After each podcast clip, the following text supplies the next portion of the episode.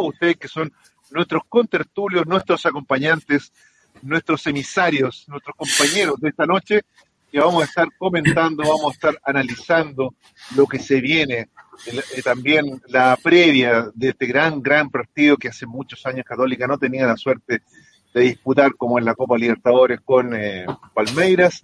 Bueno, tenemos harto, harto que debatir, harto que hablar. Antes que todo, saludar a mi gran amigo Jonathan Ulloa. ¿Qué tal, amigo? ¿Cómo estás? Buenas noches. Hola, Pepe, buenas noches. Un fuerte abrazo a toda nuestra gente que está con nosotros en este momento, toda la familia cruzada, que estamos escuchándonos a la espera de este gran partido con Palmeira por la Copa Libertadores, histórico por lo demás, porque hace 10 años que no estábamos en esta instancia, pero todavía con algo de balde producto de esta situación de la eliminación de la Copa Chile, porque porque si bien han pasado los días, uno se ha ido sacando algunas cosas, estar llenándose de esperanza, porque es parte de, lo que nosotros hacemos, que es seguir a la católica, todavía yo por lo menos, no sé usted, yo todavía tengo algo de molestia. Todavía. sí, por Pero supuesto, bueno, Es algo que vamos a tener que convivir, Jonathan, lamentablemente. No se puede ganar todo en la vida, como dice por ahí, para tomarlo con un poquito más de relajo pero, pero, pero, se viene algo muy, muy importante y como lo dijo Boyet, voy a tener tiempo, eso lo vamos a analizar, voy a tener tiempo de poder preparar este partido que, se acerca, que es el día 14 de julio a las seis y cuarto de la tarde, o sea, quedan una semana completa para este partido y que ojalá, ojalá que Católica salga con toda la, la potencia que, que sabemos que tiene un equipo de la, del, del, enjambre que tiene Católica. Antes que todo, saludar, saludar a la gente que ya está con nosotros, Cristian Zúñiga, Homer Sepúlveda Valenzuela. Buenas noches, Legionarios Cruzados. Eh, Cristian Zúñiga dice, el sábado 17 de julio a las 16 horas se juega Católica Colo Colo. Ya lo estábamos hablando recién con Miguel, y ese es el partido que, que también nos convoca, que es un gran, gran partido y vamos a ir analizando, Jonathan, todo, pero antes, antes que todo, saludar también a nuestro amigo Franja Armadura, que lo teníamos un, un poquito votado, que realiza estas banderas, hermosas banderas de Católica, remeras personalizadas también para ustedes, muchachos. Pueden visitarlo en su sitio de Facebook, en su sitio de Twitter, también tiene Instagram, para que puedan fabricar todo tipo de remeras, camisetas, estampar eh, insignias, números, personalizar, etcétera.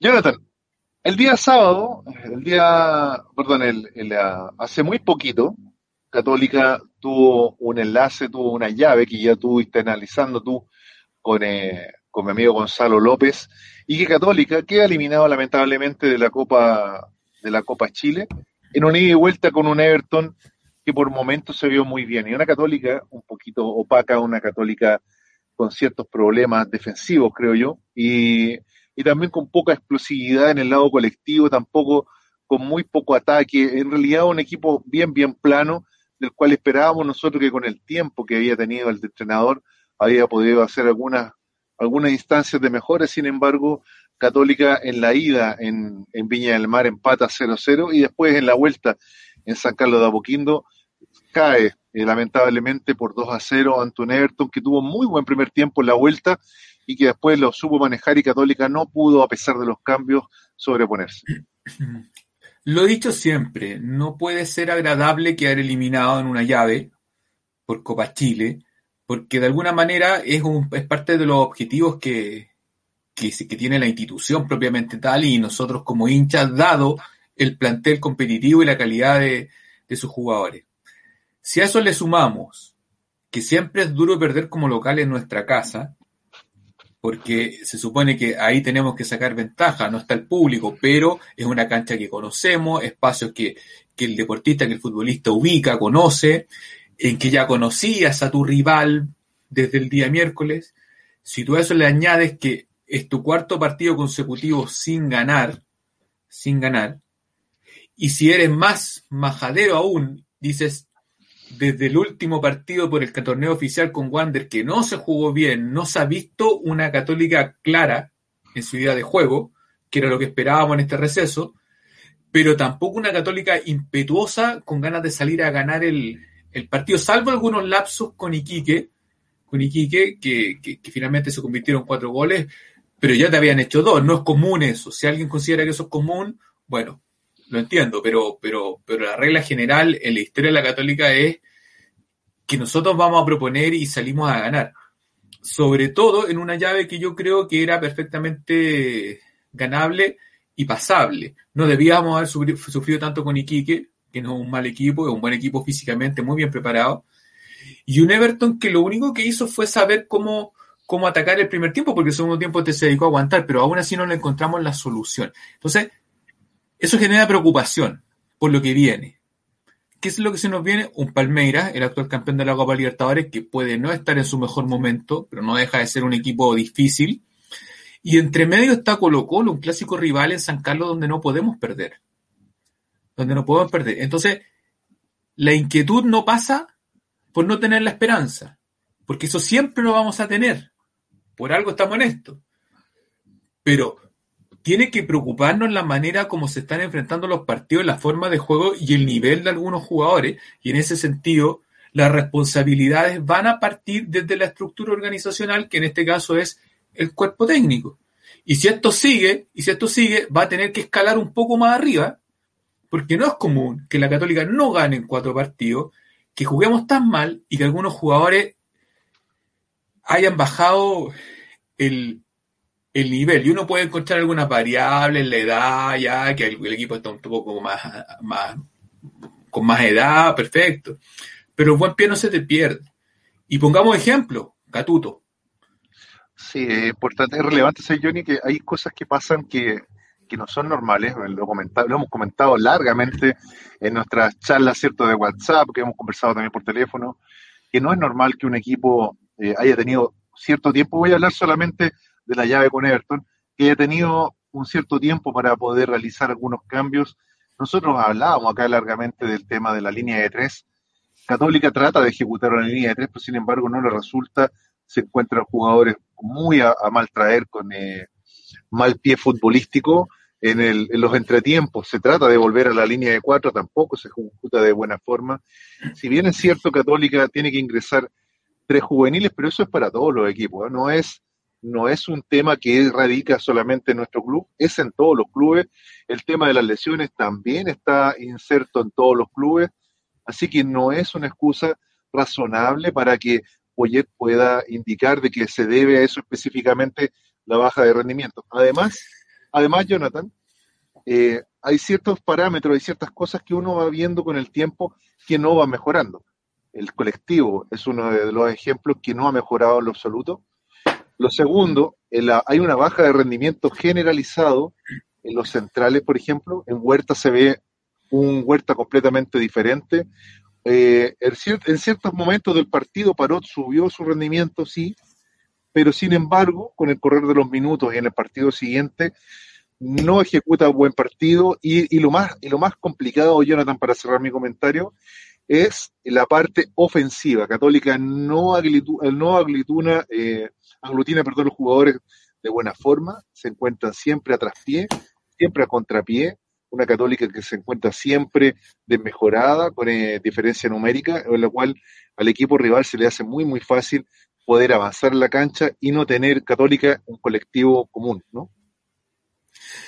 Inevitablemente te tiene que preocupar, te tiene que preocupar porque lo que esperábamos nosotros a esta altura del año es que hubiese algún progreso, y lo que hemos visto es un retroceso. Ahora, ahora, claro, hay una bipolaridad, porque Católica ha tenido momentos muy buenos, especialmente en la Copa Libertadores, entonces por ahí el miércoles se hace un gran partido y el sábado se gana el clásico, que se, juega con otra forma, es otra forma de enfrentarlo incluso de parte de los jugadores.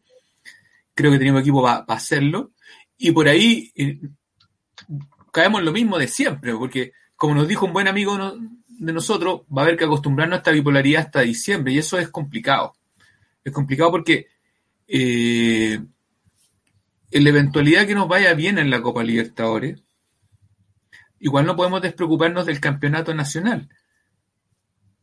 Porque una cosa no puede, estar, no puede estar condicionada a la otra. Y aquí tomo algo que tú señalabas. Si hay un club al cual le debiese beneficiar esta norma en Copa Chile de la utilización de, de sub-20, o sub-21, sub-20 me parece que es. Sub-20. Es a Católica. Porque Católica tiene, tiene una, una, cantera, no hemos jactado y nos sentimos orgullosos de la cantera. Hemos dicho que es la cantera de Chile y lo es porque es la que genera más futbolistas históricamente al mercado. Pero entonces no puede ser un argumento. Ahora, si la, el argumento utilizado además es la cantidad de lesionados, yo creo que ahí hay un, hay un acuerdo transversal en toda la hinchada, independiente de las posiciones que tengamos respecto a, la manera de enfrentar este momento, que no es un buen momento, eh, hay una responsabilidad del cuerpo técnico en cuanto a las lesiones. Porque la mayoría se, han producido, se han producido fuera de la cancha, incluso la de, la de Gonzalo Tapia entrando. Entonces, mm, mm, uno puede decir, hay accidentes, sí, pero la cantidad de lesionados, no en partido, es importante y da cuenta de algo. Entonces, yo ni siquiera lo utilizaría como argumento. Sí. Pero lo que pasa es que cuando tú te ves encerrado, Jonathan, cuando te ves contra la espada de la pared, por, distintos motivos que ya lo hemos, hemos enumerado durante este programa, eh, tienes que entregar algo, ¿cierto? Eh, alguna excusa referente a algo. Y obviamente que el técnico no tiene mucha autocrítica, hay que decirlo, y en, respecto a lo que es eh, el, equipo de cuerpo técnico, cuerpo del PF sobre todo, se han visto cosas bastante raras. No, se han, llevado los jugadores como corresponde. Lo decimos se han llevado porque se sabe que en el fútbol hay jugadores que se resienten con mayor continuidad durante los entrenamientos, durante cierto, durante los partidos, que hay que entregarle algo de tiempo para que puedan descansar y sean más explosivos en la cancha y sin embargo no se ha realizado. Antes que todo, Jonathan, quiero saludar a toda la gente que está en Twitch. Sent KUC, que está con nosotros, Zongalo 21, el loco Peter, 17, hola amigo, hola, ¿qué tal?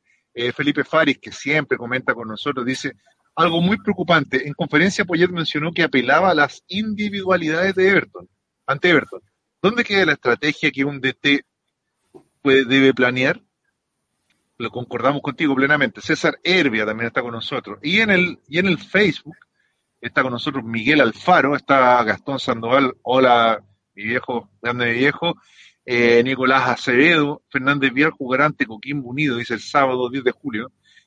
hay hinchas también que son de Fernández Vial con nosotros, viendo, viendo nuestro programa, así que un gran saludo para ellos. Nicolás Acevedo, Claudio Jara también a la Cato, desde hace tiempo que le cuesta cerrar las llaves en San Carlos de Apoquindo. Concuerdo plenamente. Y por último, Jonathan, está con nosotros eh, Nicolás Acevedo que dice que es corresponsal. Así que de repente le vamos a mandar una peguita a ver si es que nos puede ayudar en cancha, si es que es corresponsal para que nos mande sus datos. Y bueno, quién sabe, puede ser nuestro próximo contertulio.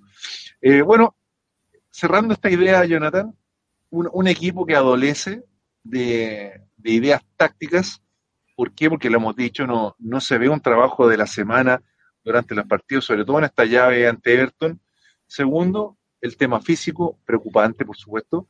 Tercero, las, las eh, ausencias, por distintas razones, por selección que, que, tuvo Católica, y por lo tanto, Jonathan, con el tiempo que queda, que no es mucho tampoco, esperamos que Católica retome su senda futbolística, sobre todo con este partido que es lo más relevante que ha tenido Católica en los últimos años, y esta llave de Palmeira. Si hacemos una proyección futbolística, no debiera haber por dónde. Lo que ocurre es que en el fútbol hay ciertos matices, ciertas variables que son particulares y que hace que este deporte sea tan atractivo. Y en ese sentido te puede generar sorpresa. Lo que ocurre es que no podemos estar dependiendo de ello. Entonces tiene que haber una idea más convincente, más contundente de lo que es la católica. Puedes perder, puedes quedar eliminado, incluso de la Copa Chile, pero con una forma de juego mucho más clara y ofensiva buscando el partido sobre todo que independiente de las lesiones, igual tenías plantel, porque es cosa de ver los nombres para poder enfrentar de buena manera el, partido y lo que viene, y lo que viene. en ese sentido no puedes estar dependiendo ni condicionado a la lesión o no, porque eso es entregarte a lo fortuito, no a tu trabajo. Si estás trabajando con un plantel, si todos tienen una idea de juego, de saber cómo, qué es lo que tienen que hacer cuando, cuando hay que defender, cuál es la idea de ir a buscar el partido y específicamente lo que se trabaja, como dices tú, en la semana respecto al rival, que hay que considerarlo, entonces no te puedes sorprender. No te puedes sorprender. no te puede sorprender que Cherino te picaba por izquierda todas las pelotas. y que además tiene. Cerato. perdón, lo confundí. Cerato. Pero así juega Cerati, no tiene, no tiene finiquito, le salió el gol, pero lo buscó. Lo buscó. Eh, a Salomón le doblaron la marca y era eh, la primera jugada se notó, y ahí puedes corregir, corregir, pero, pero no, se, no se ha visto en el fondo aquí la mano del director técnico o del cuerpo técnico, va a ser más generoso. Y en ese sentido está, eh, es que hay que establecerse márgenes. ¿Hasta cuándo, hasta dónde está pendiente o hasta cuándo se espera? Para mí, junio fue decisivo. Junio fue decisivo. Y a veces hay que reconocer. Lo señalamos en este programa. O el técnico le da una vuelta al equipo y le encuentra la manija en términos deportivos y de liderazgo, o el club y la dirigencia específicamente le da una mano, una vuelta al cuerpo técnico en razón de lo mismo, trabajo, estrategia y liderazgo. Sí, sí, te concuerdo. Mira, mira Jonathan, nos queda ahora pronto, ahora pronto tenemos el encuentro que yo te hablaba, que, estamos todos muy, muy expectantes, y para tener un avance de esto, yo le mandé a mi amigo mío que estuvo buscando ahí en el, en el archivo cruzado un partido que se jugó el año 2000, donde Católica estuvo en un grupo con Palmeiras en la Copa Mercosur del año 2000 y estaba, adivine quién estaba en la banca de Católica, nuestro amigo el holandés Vin Richtberg. Vin, Vin. Correcto. Con, con, un montón de jugadores, ¿no? Buena, Daniel Pérez, Franco Quiroz, Ormazaba, Almiroso, Gorosito, Droguet, Arrué, estaba Johnny Walker también en ese tiempo. No sé si Miguel tienes por ahí el, archivo para que nos recordemos y hacer un poquito de ambiente en esta previa del partido versus Palmeiras.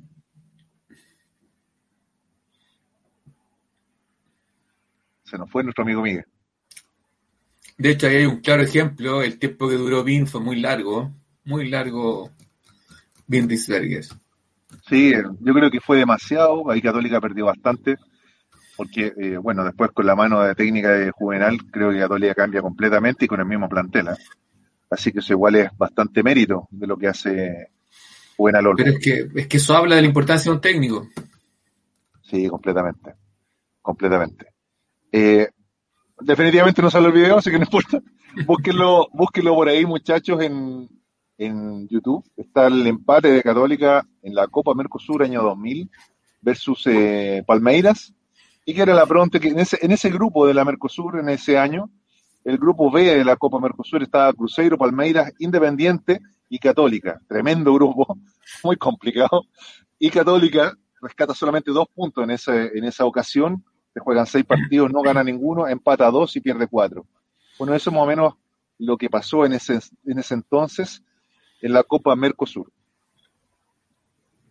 En las, en las efemérides de este año o, del día de hoy, amigo Jonathan, hay una efeméride muy importante para todos los logros que ha tenido Católica en el último tiempo.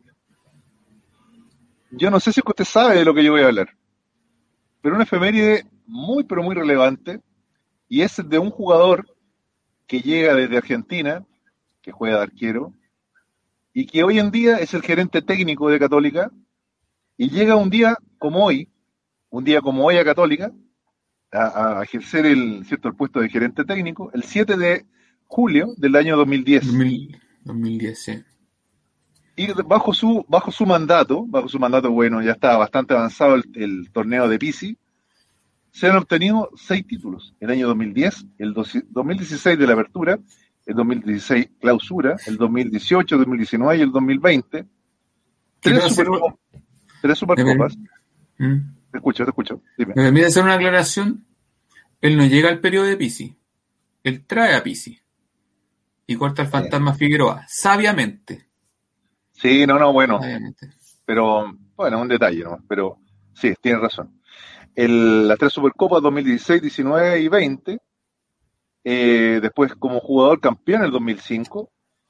Y la Copa Chile con Mario Lepe el año 2011 esos son todos los títulos que tiene el Tati Jubasic.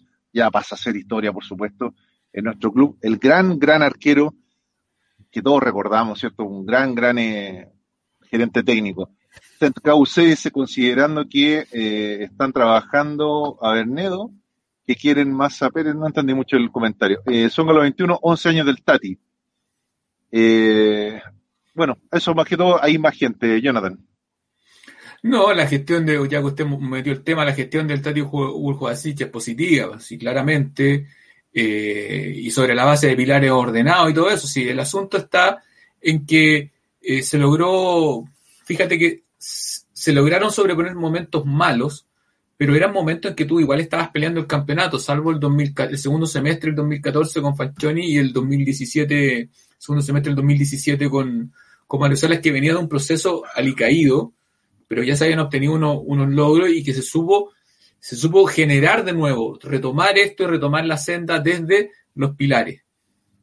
A mí me parece que cada vez que hay una situación compleja, porque la estamos viviendo, a pesar de que no lo queramos asumir, o que por ahí algunos digan, no, pero igual estamos punteando en el campeonato, eh, está clasificado a octavos, que fue histórico. Eh, me parece que deportivamente, futbolísticamente, hay una crisis. Cuando se producen crisis futbolísticas, si no son bien administradas, bien resueltas, producen efectos institucionales. Entonces eso hay que cortarlo de raíz. Y para, para eso tiene que haber una decisión al respecto. Y esa decisión debiese ser comunicada. ¿Cuál es esta decisión? ¿Se va a esperar a este cuerpo técnico que pase en los octavos de final de la Copa Libertadores? Puede ser. Puede ser, sí. Y si no, comunicar que vamos a tener esto hasta diciembre. Pero aclararlo para hacerse la idea como hincha de que vamos a estar sujetos a esta bipolaridad, porque claro, en el campeonato igual vamos a sumar algunos puntos y el tema es cómo. Eso no te va a alcanzar para lograr un objetivo, que es el tetracampeonato. Porque así, perdiendo cuatro, o sea, el año pasado tuvimos un último tramo donde tuvimos bastante empate, pero habían circunstancias que valía la pena analizarlas, que era la sobrecarga, un rival que, que en este caso fue la galera, que también tuvo, nunca logró pasarnos eh, en sus momentos, y eso se supo aprovechar, sobre todo al final, ya cuando el equipo en la última recta apretó y logró el, el tricampeonato, pero habían argumentos. Se jugaba cada tres días prácticamente durante dos meses. Hoy esa no es la realidad. No es la realidad. Y por lo tanto hay un trabajo que está, se está debiendo, se está debiendo, y que debiese haber una responsabilidad a asumir en razón de lo que estamos viendo. Si no es lo que uno sepa, lo que uno, en lo que uno ve no es bueno. Y si uno ama estos, y si, uno ama estos colores, yo he estado en las buenas y en las malas desde que nací, pero cuando tú ves que Católica no va hacia adelante, entonces algo pasa, algo no está funcionando y eso se tiene que resolver. Y pronto, hay tiempo. No vaya a ser cosa que sea muy tarde. Sí, sí, mira, Jonathan, eh, tú sabes que igual yo tengo hartos lazos internos y el rumor y también las voces más intensas indican de que se va a esperar esta llave con Palmeira, sí o sí, porque obviamente se viene muy encima. Y depende de lo que ocurra, obviamente que va a estar muy, pero muy difícil avanzar.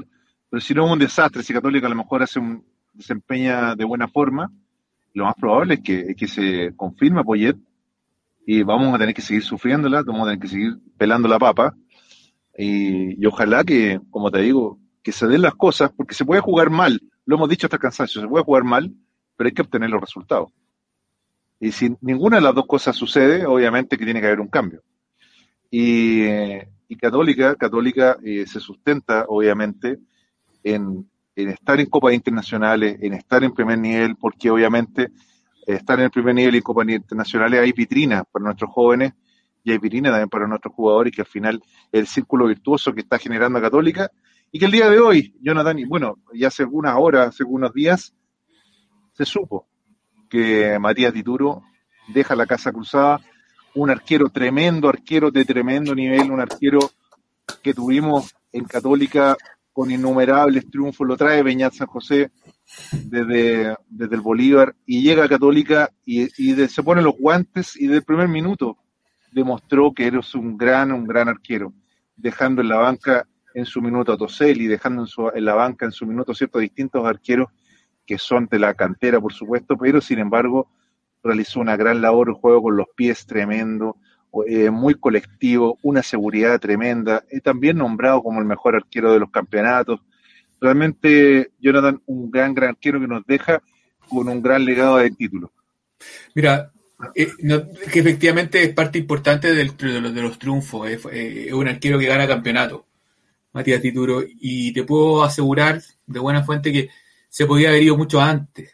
Mucho sí, Lo sabemos. El, apego a la, y el apego a la católica fue lo que le, lo, lo, mantuvo, las ganas de lograr cosas, de ser tricampeón, de pasar a la historia con, con, con nuestra franja, fue lo que lo retuvo y lo mantuvo y en este momento tiene un desafío importante, incluso económicamente bueno, pero te diría que más que, más que lo económico, se está estableciendo un desafío deportivo.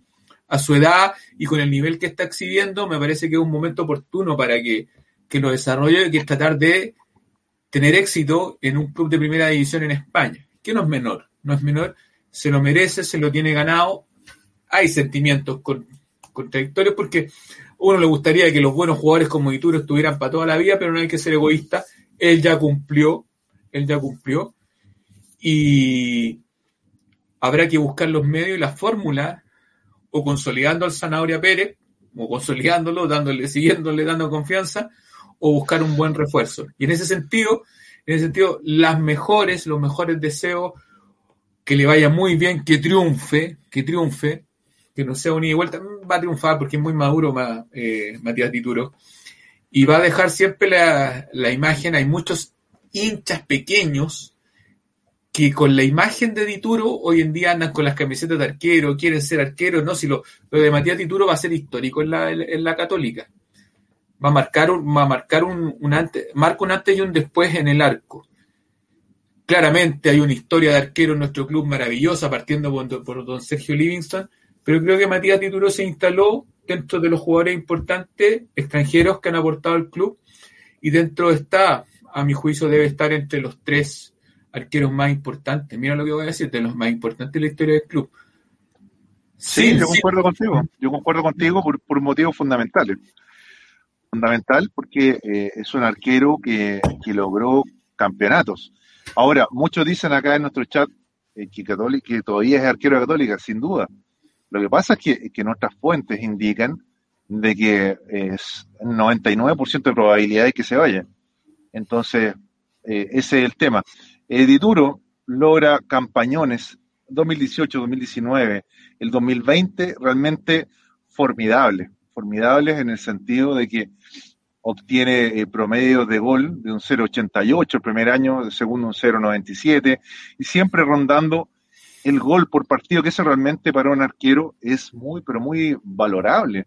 Estar menos de un porcentaje, menos del gol, realmente es muy, pero muy difícil conseguir un arquero. Ustedes dirán, Católica es un equipo grande, por lo tanto le llega menos, etcétera. No lo creo, hay que saber llevar la camiseta y es complicadísimo. Es complicadísimo tener arquero, ¿no? Sí. No se me olvida nunca esa tajada que hace, me parece que contra la U de Conce el 2018, que ganamos 1-0. A mano cambiada. Buf. O sea, a mano cambiada, tremendo. Esa, tajada, esa fue tajada de campeonato. Sí, completo. Eh, bueno, y algunos dicen, no sé si será top 3 de Católica arqueros. Por supuesto que han habido muchos arqueros de muy buena calidad en Católica. El Pato Toledo, Marco Cornés, Sergio Livingston, eh, Leadback, eh, bueno, un montón, de arqueros que han estado en Católica, pero sin embargo, sin embargo, lo que hace Dituro es muy, pero muy importante. Eh, es un tricampeonato, algo inédito en el club, con un rendimiento formidable, con, con, eh, con el nivel de juego que ha entregado realmente impresionante, con los pies, con las manos, la forma atlética de, jugar. Y, y obviamente, Jonathan, esto se firma, se cierra con un equipo que lo viene a buscar ya a una edad bastante madura. Entonces eso significa que el arquero realmente está en su mejor, en su mejor eh, momento. 34 años tiene eh, Dituro. Sí, no, eh, puede ser discutible, pero va a estar siempre, no sé si, no sé si en un podium, yo creo que sí, ¿eh? yo creo que está en el tercer lugar, pero es una opinión personal, estará entre los quintos. Eso no se podrá discutir. Si alguien lo quiere discutir, ok, ok. Pero el tricampeonato lo hace mantener un, una posición ahí importante y por lo menos estar, estar en la discusión. Ahora, eh, claro, los amigos ahí dicen, pero todavía está en Católica. Pero lo, más probable, pues si no se va ideal, ideal porque te gana campeonato, te gana campeonato, pero lo más probable es que se vaya, entonces hay que empezar a hacerse la idea de que no vamos a tener a Matías Tituro por lo menos para pelear el tetracampeonato. Y hay que buscar, y nuevamente hay una decisión, si se va a dar la confianza a Zanahoria, perfecto, denle la confianza que juegue, eh, ayúdenlo un poquito, el colectivo va a tener que ayudarlo. Claro, porque no es Tituro, no, no juega con los pies como Matías Tituro. Entonces no le puedes estar devolviendo a cada rato, porque en algún momento se puede equivocar. Eh, es un buen arquero, ataja lo suficiente, pero no tiene esa concentración ni los reflejos. De vez en cuando le saca la vista a la pelota, que lo suele ocurrir a los arqueros, que a Tituro no le pasaba. Y eso lo marcaba la diferencia. Pero, ¿qué hay que hacer? Para que tenga confianza el Zanahoria, si es que él va a ser el titular, tienes que cerrarle atrás un poquito, pero ojo, cuando yo digo cerrar atrás no es meterse atrás. Si por un arquero lo mejor es que tu equipo esté ofensivamente yendo, yendo, yendo para que tú estés concentrado en algunas y ciertas pelotas. Eso marca lo que en todo caso lo que es un buen o un mal arquero. Pues si llegan 15 veces y atajas 10, ok. Pero si llegan dos veces y atajas dos veces, entonces eres mejor arquero. Lo mejor para el arquero obviamente es que siempre el ataque esté lejos porque tú vas visualizando cómo se va ejecutando la jugada tiene la pelota más libre, no pasa por entre medio de los jugadores y no te desconcentra. Eh, tiene la visión periférica completa del balón y eso es muy, pero muy importante. Y pasa siempre en los arqueros de, de, clubes grandes, ¿cierto? ¿Por qué? Porque tienden los clubes grandes a ir al ataque. Pero sin embargo, lo difícil es que el arquero, cuando está frío, cuando recibe cuatro, cinco, seis balones por partido, hay que estar ahí. Y Duro estuvo ahí en los momentos complicados. Y el arquero es muy importante, muy importante, porque usted mencionó alguno, usted mencionó al Tati. Fíjate que el año 2006, después que el Tati, cuando el Tati se tiene que operar y lo reemplaza, si no me equivoco, Paulo Garcés, se notó la diferencia, se notó la jerarquía, si tenía menos experiencia, aparte que después hay toda una historia contradictoria con, con, con la vinculación de Católica con Garcés, pero, pero no fue lo mismo, no fue lo mismo. Y ese vacío claro, el Tati se recupera, empieza a jugar el 2007 y se mantiene un buen arquero durante el 2007-2008 hasta que el fantasma lo, lo cortó. Y ahí se produce esta, esta, esta dualidad de arqueros entre Garcés y Toselli, que finalmente sale ganando la punzada Toselli, que es un arquero, a mi entender, daba, que daba más seguridad que Garcés. A pesar de todas las condiciones, la mentalidad de Garcés nunca, nunca estuvo a la altura de lo que se, requiere de jugar al arco en Católica. Pero si tú te vas más atrás, espérate, si tú te vas más atrás, ¿cómo se propicia la llegada del Tati? En la década del 2004, 2005. Por la Unión, por la Unión. Claro, pero porque, tú, porque el 2013 tú trajo un arquero de mediano nivel, no, más, que era Cauterucci. Eh, un, tipo súper agradable, súper simpático, con la hinchada, con la gente, bueno para las fotos. Pero sus mismos compañeros le decían el cámara lenta entonces, eh, hubo campeonato ahí, esa, esa, esa, llave que no pasaba a la final del 2004 cuando el Coto Sierra hace el gol, y otros goles más que el 2003, donde pudimos haber metido algo más, pero bueno, el arquero es muy importante. Es muy importante. El arquero es relevante, y bueno, y para cerrar el comentario que tú decías, Toseli se gana el puesto tras el Mundial del 2007, y bueno, después llega Católica, se hacen muchas cosas, y finalmente Toseli gana la, pulsada, ¿cierto?, a Garcés, y, y Toselli es un arquero histórico. Hay muchos que comparan a Toselli con Dituro, creo que no tienen, no tienen parangón, mm. no son similares, son arqueros distintos. Toselli es un muy buen arquero bajo los tres palos, sin embargo le falta mucho el juego con los pies. Es un arquero, sí, que le falta un poco de mando, pero es un gran arquero y es un emblema de Católica. Por lo tanto, yo creo que hay que respetarlo también. no, Toselli, es que Toselli se pone en la de Católica y te rinde más. Sí, no es duro, pero te rinde lo suficiente. Es más, yo quiero ser justo con él. Si hubiese tenido la confianza del fantasma Figueroa el 2009 y no Garcés, me parece que ese, esa final que perdimos tan duramente en Santa Laura lo hubiésemos ganado. Y luego, y luego si Pisi no comete el error de poner a Paulo Garcés en la Copa Libertadores del 2011, yo te aseguro, yo te aseguro que los cuartos de final con Peñarol los pasamos completamente. Dice, incluso hasta Constanzo, con lo poco que jugó, eh, también. dice, dice Claudio Jara. Dejó mucho Constanzo, dejó mucho en el camarín, un tipo extraordinario. Cristian Fray, también está con nosotros, un gran abrazo amigo. Lins, Toledo Cornés, Vir el Tati, Dituro dentro de los cinco mejores seguro, completamente. Completamente. Y bueno, y, Jonathan, para cerrar este capítulo de arqueros que tanto a mí me gusta, te comento que en el aire, y empieza ya a quemarse mi casa, a, ah. quemar las casas de, de, nuestros amigos, se empiezan a llenar de humo. ¿Por qué hay conferencia de Poyet? ¿Porque hay humo? no, no, del, hijo, del hijo, va a hablar al hijo, sin parca, ah. sin parca. Así que eh, te comento, Jonathan, que dentro del humo que hay, y que hablando, ¿cierto?, de la salida de Duro, que no se ha ejecutado, como dicen todos nuestros amigos, pero sin embargo suena muy fuerte. Está, dicen que por ahí viene Claudio Bravo. Descarten eso completamente. Muy, pero muy difícil. Tiene contrato con el Betis. Eh, lo ha dicho constantemente que él quiere que su hija esté en, en, en Europa porque su familia lo estaba pasando muy bien allá. Lo veo muy difícil. Muy, pero muy difícil.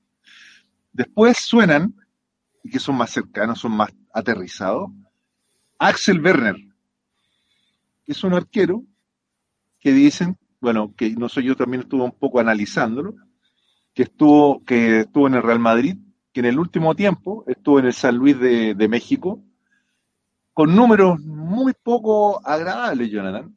Que lo comparamos para compararlo, muchachos, ya entregamos nosotros el promedio de gol que tenía eh, Matías Dituro, que es aproximadamente un 0,97 por partido, Te empieza a llenar de humo, Jonathan.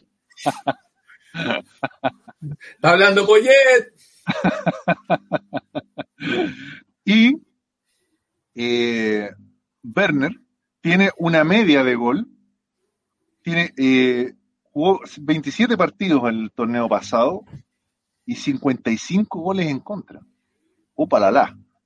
Poquito más de dos goles por partido en contra jugó bastante, pero también le hicieron harto gol. Eso sí que es un equipo bastante bajo en el torneo mexicano, y, pero sin embargo, bastantes goles recibió el año pasado, con hartos juegos. Y después, Jonathan, para que podamos comentar esto, está el arquero de la selección, ¿cierto? Ecuatoriana, que es Alexander Domínguez, que jugó poquito y nada la, la temporada pasada o esta temporada, que estuvo en el Vélez hoy libre y jugó solamente cuatro partidos, pero sin recibir goles. Esos son los que están sonando más fuerte. También han, dicho muchas cosas. A mi parecer, creo que si no llega un arquero de, buena calidad o tal vez de, gran envergadura, creo que Católica debería quedarse con lo que tiene. No sé qué, opinas tú, Jonathan. Sí, sí, porque mm, quizás quedarse, insisto, quizás quedarte con el zanahoria y ordenar bien el colectivo, que por ahí pasa todo, por ahí pasa todo, eh, no deberíais tener problemas si Sanabria es un buen arquero. Un buen arquero, lo que pasa es que no es dituro. No que te no te va a salvar partido como lo hacía Matías Dituro. Entonces, ¿qué ocurre? El problema es que en este momento no está funcionando el colectivo. Y atrás estamos, estamos dejando muchas falencias. Por lo tanto, va a quedar muy expuesto. y ahora, si lo analizamos bien, la posibilidad de irse a Ituro te libera un cupo extranjero que quizás, que quizás con un buen planteamiento colectivo se podría mantener al zanahoria y ocupar ese cupo extranjero, eh, reforzar el equipo en, otra, en otras líneas. Podría ser una alternativa. Porque los dos nombres que tú das, sí, el ecuatoriano me gusta un poco más porque tiene más experiencia en el, en el fútbol sudamericano el otro Wegner, eh, las cifras no son muy buenas. Es más, me llama la atención que su representante o es muy malo o, permite que esas cifras anden dando vueltas. Generalmente los representantes se preocupan de, esconder estas cosas. Entonces, si anda dando vueltas esa cifra, hay que aumentarla, hay que aumentarla. O hay que, o hay que hacer un cruce ahí de, los minutos, de los partidos versus los goles. Sí, a lo mejor en equipos de, de que están peleando abajo, por lo tanto le hacen más goles. Habría que verlo habría que verlo. El otro arquero tiene un poquito más de experiencia y está buscando titularidad. Entonces estaría más cercano, pero te ocuparía un cupo de extranjero. de extranjero. Eh. Son, decisiones que se deben tomar. Ahora, eh, me parece que el Zanahoria no lo ha hecho tan mal como para decir eh, necesita un, un suplente. Yo creo que con los dos arqueros para el campeonato local. Si el tema está que está la Copa Libertadores mediando entre medio, pero ya hay que hacerse la idea de que esa Copa Libertadores la va a jugar el Zanahoria. Sí, no, mira, yo creo que entre, entre nuestros hinchas, entre los hinchas, nuestros amigos que escriben, ¿cierto? Con nosotros, que también están comentando en el Twitch, etcétera, creo que se le ha dado muy poco crédito a Zanahoria. Zanahoria, recordar que en el Iquique de la temporada pasada, si no estaba Zanahoria, eh, habrían bajado en la, sí, mucho antes. la fecha 15 ya habrían bajado. Así que creo que hemos sido, hemos sido un poco injustos con Zanahoria. Creo que hay que darle más chances. Insisto, no es Dituro, no tiene juego con los pies, pero bajo los tres palos es bastante eficaz. Eh, también hay que ayudarlo también con una defensa un poquito más coordinada, que suba los niveles de Huerta, por ejemplo, que a lo mejor que vuelva Lanaro, que empiece a jugar más continuamente, porque Lanaro otorga seguridad, tiene cabezazo defensivo, que es muy, muy importante, voz de mando, es el segundo o tercer capitán del equipo, Así que eso también es bien irrelevante. Y por último, Jonathan, que, el esquema de juego se adecue también al juego del arquero. se ha dicho hasta el cansancio que los equipos parten desde atrás para armar su, su contextura de juego y su contextura también ofensiva. Si el Zanahoria no tiene el juego con los pies para salir desde el arquero jugando con pelotazos largos, balones largos, obviamente, y lo saben todos en el ABC del fútbol, se debe salir por los laterales para no eh, eh, dejar con urgencias al arquero, ¿no? Claro, ya no tiene la salida del arquero, que era el rechazo de, Dituro. Entonces tienes que buscar otra, otra, otra alternativa. ¿Cuál va a ser tu primera salida? En su momento, cuando recuerdo cuando estaba Toselli, eh, la primera salida siempre era alguno de los volantes que la venía a buscar o lisillanamente lo tradicional que es salir por, por, los laterales, si estás en línea, en línea de cuatro. Correcto. Y por ahí empezar a construir. Lo que ocurre es que en el medio también alguien se tiene que mostrar. Y esta famosa línea de tres que se está armando ahora me parece que no ha compaginado. No ha andado bien. No ha andado bien, no. Y, creo que también hay que, que, más allá de no andar bien en lo individual, porque han tenido buenos momentos, varios de ellos. Eh, ha sido un tanto parcializado la regularidad creo que no se le ha dado el orden, el orden, porque Holland era súper claro, Holland era súper claro. Jugaban los tres, quedaba Saavedra como volante único y que tenía que correr un mundo, pero, pero Saavedra no le cumplió correr, correr de lado. El lateral, corre bastante lateralizado. Y adelante a Webb que siempre se soltaba, y cuando estaba Pinares, Pinares que salía por ahí, o si no, Pinares eh, jugaba más abierto, pero, pero esa era la salida. El gato Silva andaba muy bien ahí en esa posición, ¿eh? como delante de los centrales, ordenando, lo hizo muy bien. Supuesto, es supuesto. Claro. Y lo que nosotros estábamos pidiendo que era un 3-5-2 para poder cerrar los espacios, aprovechar de mejor manera el medio campo y volantear y que eso genere volumen ofensivo, finalmente no resultó porque no lo supiste parar en el, en el medio campo. El otro día no, no tenía cinco y como que los cinco no sabían qué hacer y, uno dice, bueno, pero el futbolista sabe jugar, sí, pero, pero hay una línea a seguir, hay una línea a seguir. Lo que pasa, Jonathan, que cuando tú juegas con línea de tres, no puedes jugar con un, eh, con un mixto o un, cierto, un, perro delante de ellos y después la línea de cuatro típica. Tienen que haber dos. Claro.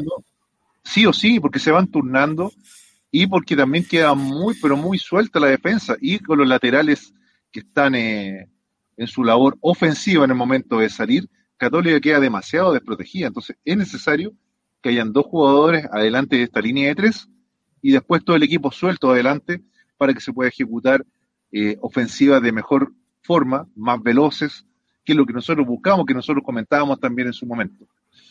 Pero, pero sin embargo, bueno, esperemos de que a este partido que se viene tan relevante para Católica como es este, este partido clásico versus eh, Palmeiras por la Copa Libertadores, que se ejecute de buena forma, que Poyet, eh, como ha sido la tónica cuando tiene que demostrar cuando hay partidos difíciles, ha hecho su, su pega, esperemos que lo haga, ha tenido tiempo y ya no tiene excusa, Jonathan, para cerrar este capítulo de, Palmeiras e irnos con Colo Colo.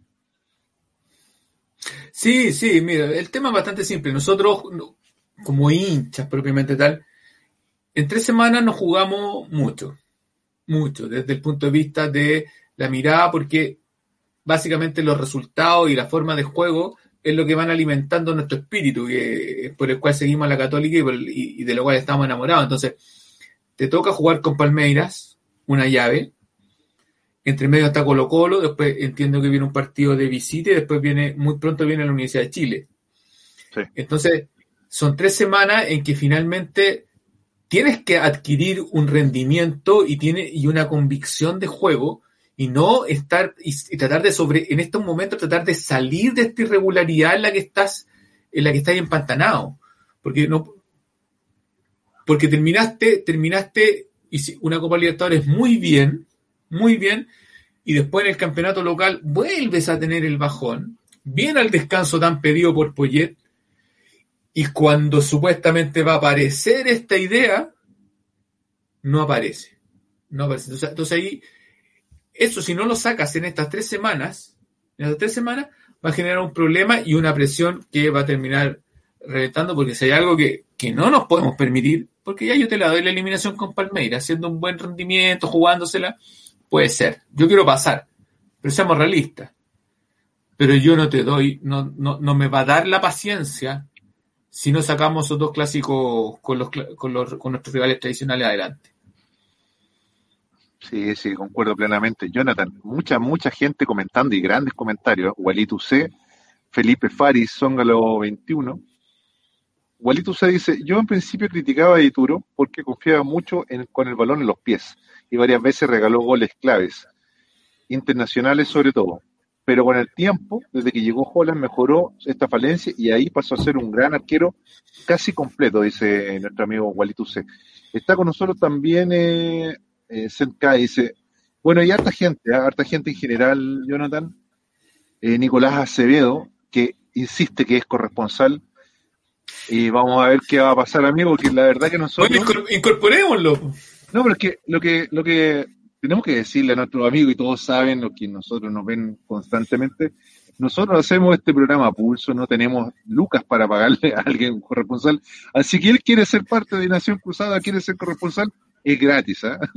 Ojo con eso. Y, y Frecuencia Cruzada, nuestra radio, también es por amor a los colores y a la camiseta hacemos un trabajo lo más profesional que se pueda, pero no es lucrativo.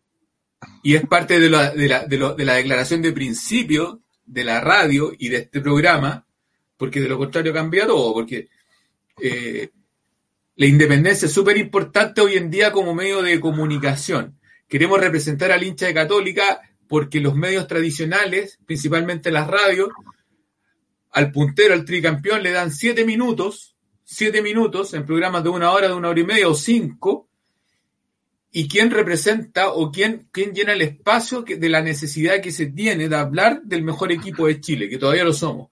Bueno, ahí aparece la radiofrecuencia cruzada con imponer esto, representar a la hinchada y generar la identidad necesaria porque además nuestro nombre había sido muy manoseado por los medios y por los rivales y por las la contra a partir de un trabajo y de un proyecto profesional que se transformó en Frecuencia Cruzada y que después nos fuimos sumando como programa nosotros y otros, y otros amigos más. Pero esto es por amor a la franja.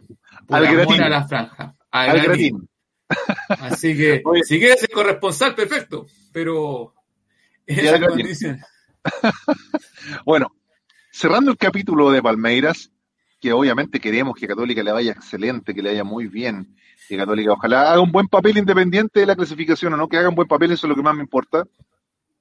Se viene, Jonathan, el día sábado 17, que lo acaban de poner en la NFP para que vean también la programación de la próxima fecha. El clásico de Católica versus Colo Colo, San Carlos de Apoquindo, el sábado 17 de julio a las 16 horas.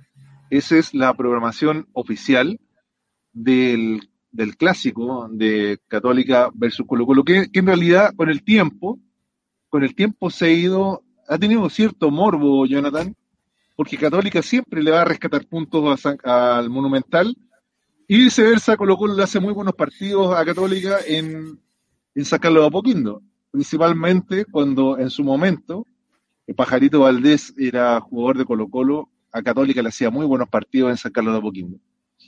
Pero este es un cuento nuevo. Católica tiene un equipo que ya lo hemos dicho, hemos criticado bastante su actuar futbolístico, y un Colo Colo que ha mejorado mucho de la mano de, de Quintero en el último tiempo, y es un rival que se ha ido transformando de a poquito en un equipo un poquito más sólido. Ahora, tiene harta barra, tiene harta sintonía en las radios, hablan todo el día de ellos, Jonathan, pero sin embargo creo que no es para tanto tampoco.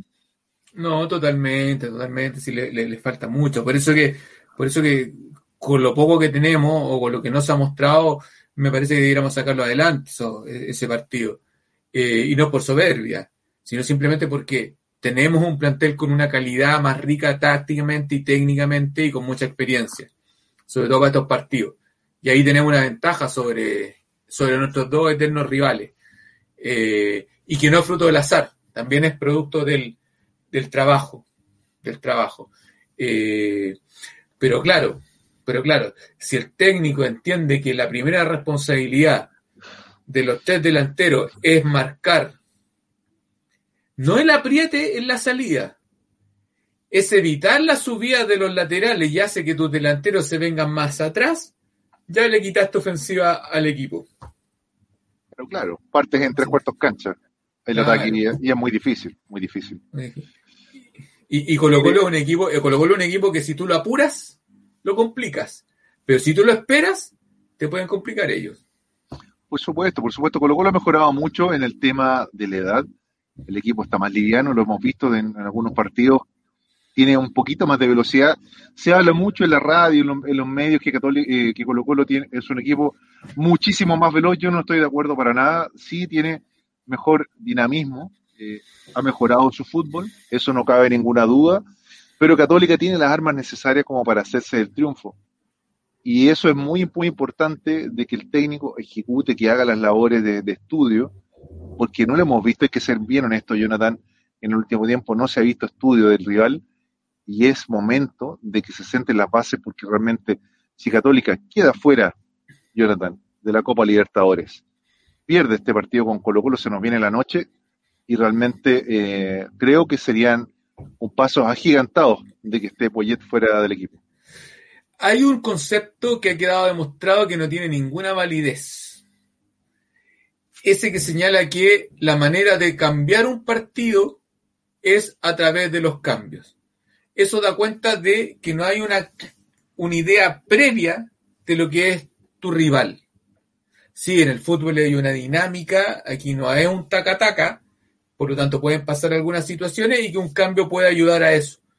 Pero la preparación tiene que ser anterior. Entonces, si tú vas a confiar en los cambios, significa que no estás, no estás asumiendo el trabajo previo en cuanto a tu rival porque tienes que estudiar y analizarlo. Y me parece que ese concepto que en algún momento puso Boyet, que se legitimó en la Supercopa, el tiempo lo ha echado abajo. ¿Y queda, qué, cuál es la consecuencia de ello? Que uno interprete, interprete que no se está planificando bien. Simplemente. Porque si alguien piensa, sumamos los tres puntos con Wander, perfecto, los sumamos. Pero ¿de qué manera? Si alguien está conforme con el resultado, ok, te lo doy, tres puntos importantes. Después venía el descanso y veníamos con otra mentalidad y se iba a poder desarrollar la idea de Poyet, que, en el fondo es difícil si en el fútbol no se ha inventado nada nuevo. Entonces, él, habla de una idea, él habla de una idea, él habla de, su equipo, cómo quiere que juegue ese equipo. Oye, pero pero no se ve nada en la cancha, pues, Pero es que yo, mi, es que mi idea futbolística que yo tenga tiene que ser adecuada a lo que, a la realidad que yo tengo. Si esto era mucho más simple. El hombre se está equivocando por tratar de vender conceptos teóricos y que lo compren como un gran comentarista. Yo creo que andaría muy bien en los medios de comunicación, pero resulta que, resulta que este equipo lo único que necesitaba era ver cómo Juan Leiva funcionaba o cómo se acoplaba. Más los juveniles que ya venían pegando la punzadita, como era Clemente Montes, como Gonzalo Tapia. Y hay otra cosa, Jonathan, que también es importante. O sea, tú no puedes hacer cirugía mayor, cirugía mayor, en un equipo que está en plena pandemia, que hay muchos problemas para ejecutar la, fecha, que hay poco entrenamiento, los entrenamientos son complicados, hay contagios COVID, hay lesiones, entonces hay que hacerla fácil, ¿no? Y lo que era más fácil era acoplar, ¿no? Por eso, era tomar lo que había y decir, a ver, ¿cómo incorpora a Juan Leiva, que es el mejor jugador de la temporada anterior, que el club invirtió en él? ¿Cómo lo incorpora a este equipo? ¿De qué forma?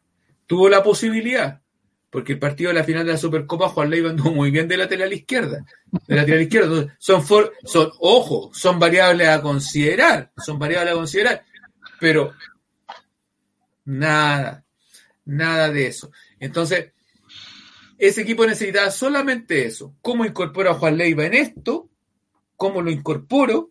¿Y cómo le saco partido en su momento cuando estaban, no estaban lesionados Clemente Meonte y Gonzalo Tapia, que venían, que viene empujando, que Gonzalo Tapia debería ser por lo menos el que deje fuera al, escano cuando esté bien, eh, un Clemente Montes que debiese empezar a, a, alterar, alternar con, con Puch, porque va muy bien por izquierda. Eso es lo que había que hacer con este equipo, nada más, nada más. Sí, mira, acá Setka dice, estoy de acuerdo, imagino un, comentario anterior, un técnico que da instrucciones todo el partido te hace dudar de qué trabajó en la semana, concuerdo plenamente. Después cuando un técnico hace cinco cambios, que bueno, es lo que está normado porque también hay problemas físicos, también hay cansancio, pero cuando un técnico parte con línea de tres en partido, después cambia a línea de cuatro, y por momentos, por momentos se mantiene en línea de 5 es porque no tiene ninguna idea clara. Eso hay que, hay que subrayarlo y es muy, muy importante.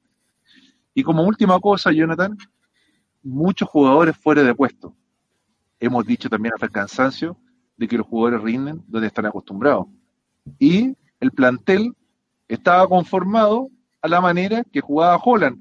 ¿Por qué no hacer esos pequeños cambios, como dices tú, para poder mantener la, inercia que venía trayendo Católica de buen, buen rendimiento. Felipe Fari, Igualito C, Sentka, Songa UC, eh, Diego González está con nosotros. En el Facebook Live está Nicolás Acevedo, que insistentemente dice que es corresponsal de fútbol. Y bueno, muchos, muchos amigos, Claudio Jara también. Quiero mandarle un gran saludo a alguien, eh, Jonathan, que es gran amigo nuestro y que tiene su hijita enferma, pero ya está saliendo, que es nuestro amigo Gonzalo Matus, un gran abrazo para ti, amigo. También muchos saludos a toda la gente que está complicada con el tema COVID, que están encerrados, que están aburridos, que están chatos de este tema del COVID y que están viéndonos a nosotros en este momento. Un gran, un gran saludo para ellos. Bueno, yo atentos, con agosto, ¿ah? atentos con agosto. Atentos con agosto. ¿Lo dice por usted? No, no, yo. No, me falta mucho. Yo lo digo, no, Mire, yo tengo 46, pero yo no me voy de este mundo sin haber ganado la Copa Libertadores, eso lo tengo claro. No, me refiero a que hay una posibilidad que en agosto escuché por ahí, por ahí escuché que podría empezar a ver a foro en los estadios. Sí. Pero para eso, para eso hay que seguir hay que seguir cuidándose. ¿Y sabe qué? Quiero retomar un tema, ya que usted mencionó a nuestro amigo Felipe Fari, fiel auditor de Nación Cruzada y de la radio además. Y hay un concepto que él en algún momento emitió y que yo lo, lo acuñé, pero que es de él.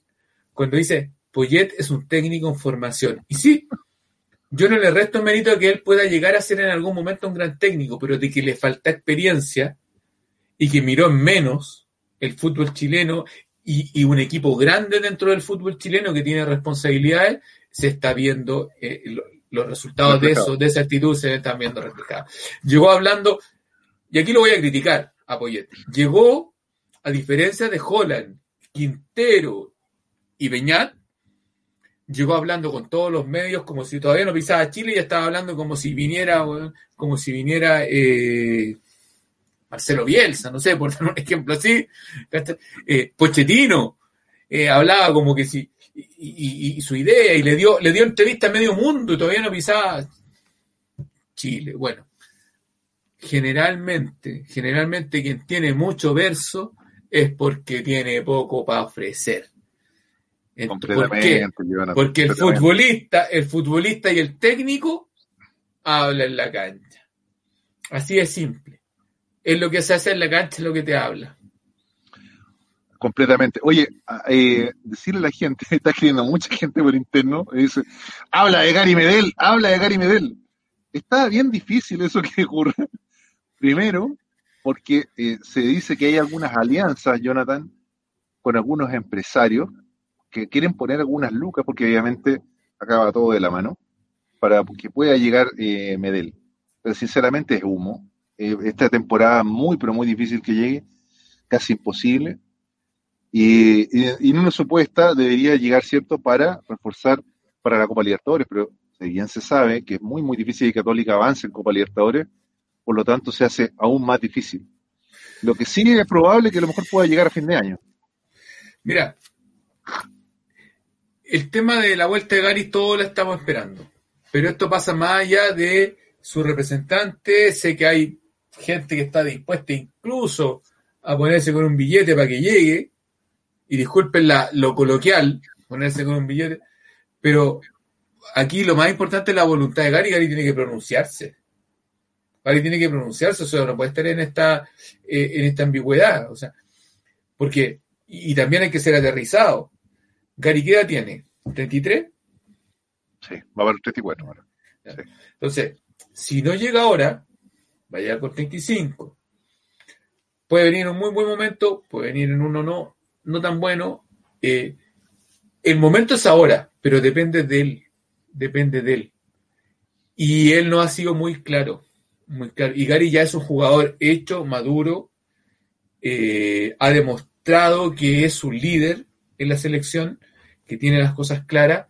Y de vez en cuando, de vez en cuando en la toma de, decisiones de la carrera del futbolista, del futbolista, tú tienes que entender los momentos en el que estás y a veces renunciar a lo económico te va a significar a, largo plazo un incremento no solo en, en, lo monetario, sino también en lo emocional, en la vinculación con el club y en lo que venga a futuro.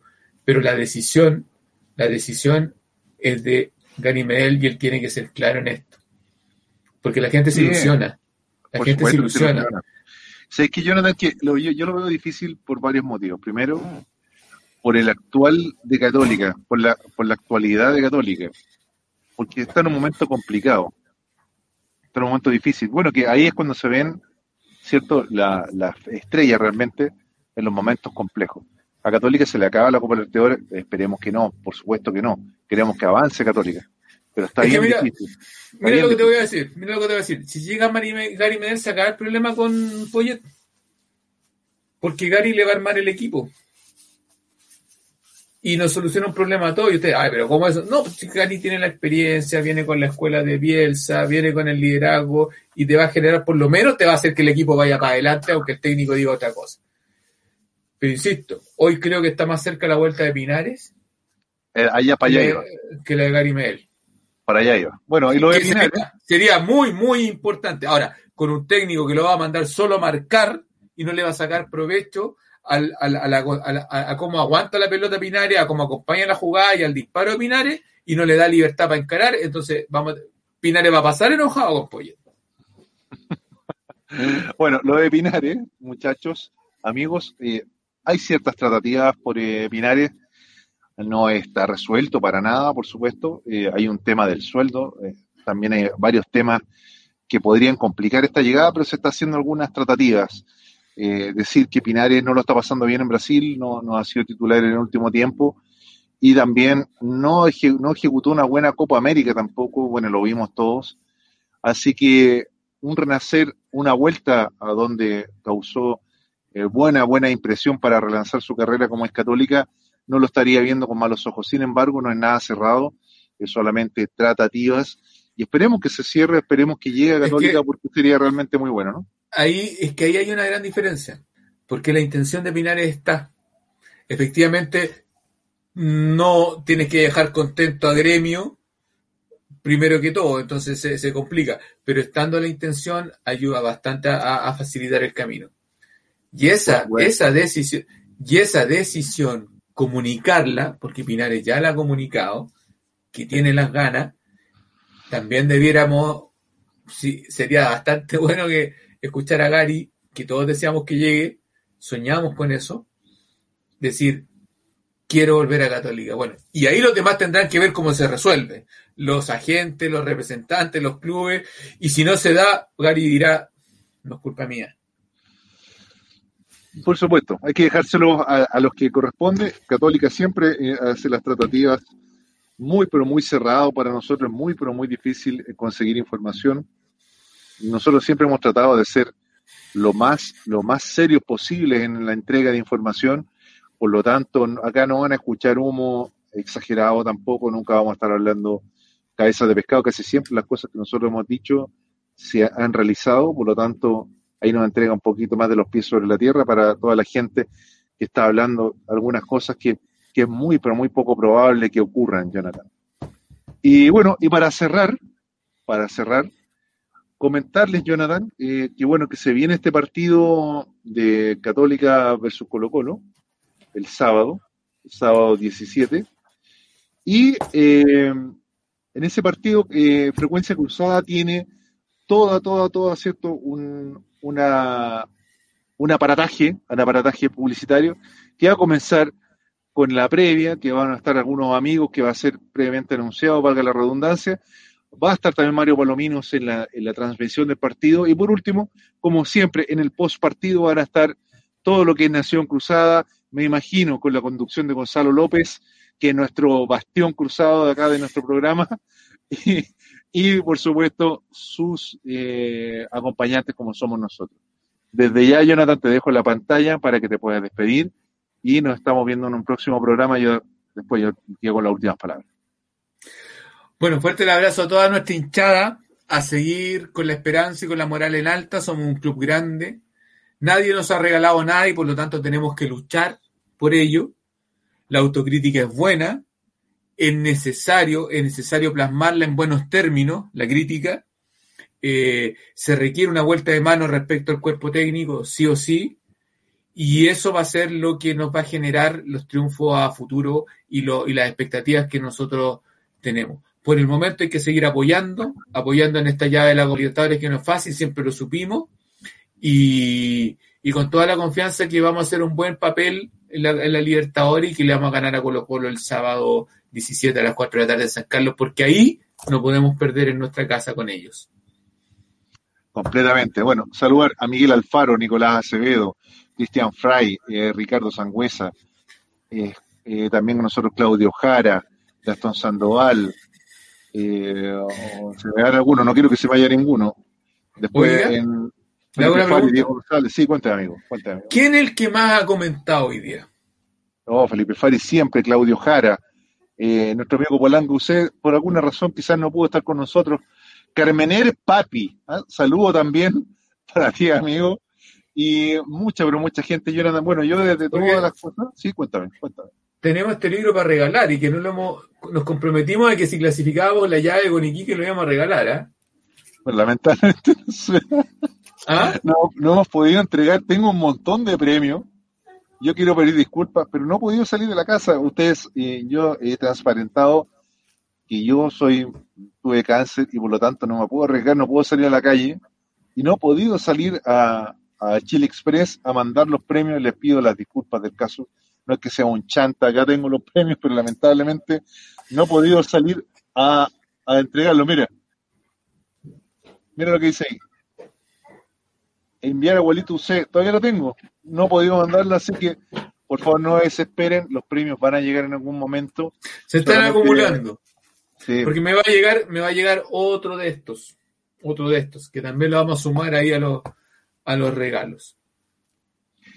Sí, completamente. Así que bueno, Jonathan, yo desde, desde acá, desde este sitial, en esta pieza cruzada, estoy lleno de banderas, banderines, eh, póster de Católica, y que tanto amamos y llevamos la franja en el pecho, solamente decir y que quiero que Católica ejecute el mejor fútbol del mundo, independiente que esté Poyet, que esté Salas, que esté quien sea en la banca, que Católica salga a enfrentar su compromiso, que ojalá clasifiquemos, que le haría, que le haría muy bien a Católica avanzar en el concierto internacional, sobre todo por nuestros hinchas cruzados, por nuestros amigos que nos están mirando, y que por supuesto se alce con el triunfo ante Colo Colo para que Católica vuelva a su sitial donde que se merece y por supuesto enviarle un gran saludo a toda la gente que está enferma en la casa que nos está viendo, un gran abrazo para ellos y nos vemos en una próxima edición de Nación Cruzada. Un gran abrazo para Edison Zenón y para Gonzalo López.